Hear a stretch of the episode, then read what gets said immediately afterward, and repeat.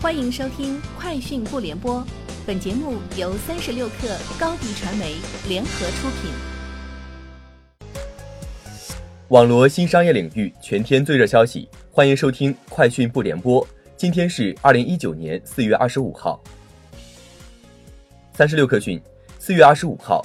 北京市朝阳区互联网金融协会发布关于朝阳区 P2P 网贷机构行政核查期间高管限制离京的公告，称为配合本区 P2P 网贷机构行政核查工作，自公告发布之日起至五月三十一号，所有注册地在朝阳区的 P2P 网贷机构高管及实际控制人，无北京市朝阳区金融服务办公室书面审批允许，不得离京。三十六氪讯，此前。Smartisan OS 官方微博更新了企业认证信息，认证主体从原先的锤子科技北京股份有限公司转变为字节跳动间接控股公司北京大眼星空科技有限公司。三月二十九号，该公司经营范围新增销售电子产品、家用电器等。四月二十二号，网站备案新增锤子商城，该公司最终受益人为张一鸣。特斯拉 CEO 马斯克表示。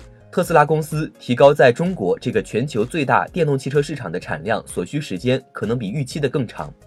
周三在业绩电话会议上，当有分析师问及他是否仍有信心实现三千辆的产量目标时，马斯克回答说：“如果到时达不到，不久后也会达到。”马斯克还表示，特斯拉正在努力让上海工厂拥有多家电池供应商。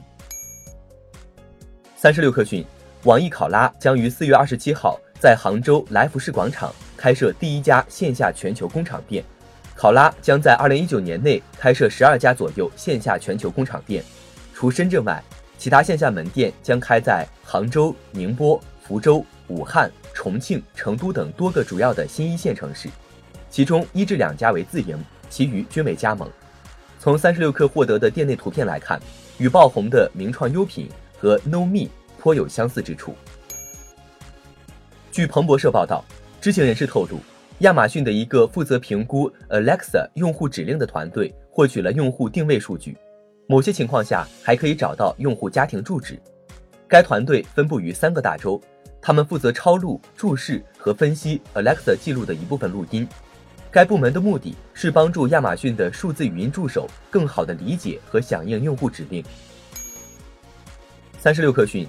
谈及是否担心华为未来的生存和盈利时，任正非表示：“我们对华为的生存是不会担心的。在一二月份，华为的销售收入同比增长了百分之三十五点八，而且我们感到今年的增长很猛，要控制合理的增长。第二，我们要向苹果学习，把价格做高一点，让所有的竞争对手都有生存空间，而不是通过价格降低来挤压这个市场。尽管我们今天受排挤。”我们的价格还是卖的比较高的，来维护良好的市场秩序。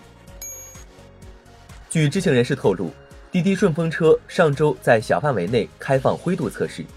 四月二十三号，有网友反映，滴滴在内测新的拼车产品，用户需要预约十五至三十分钟之内出发的车辆，可选择乘车人数。该产品无论使用体验和价格都和原来的顺风车类似。此外，一张截图显示。上海用户已成功预约顺风车的界面及价格。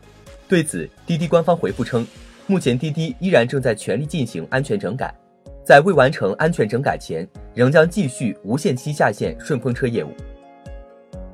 以上就是今天节目的全部内容，明天见。欢迎加入三十六氪官方社群，添加微信 hello 三十六氪，h e l l o 三六 k 二。获取独家商业资讯，听大咖讲风口，聊创业，和上万客友一起交流学习。高迪传媒，我们制造影响力。商务合作，请关注新浪微博高迪传媒。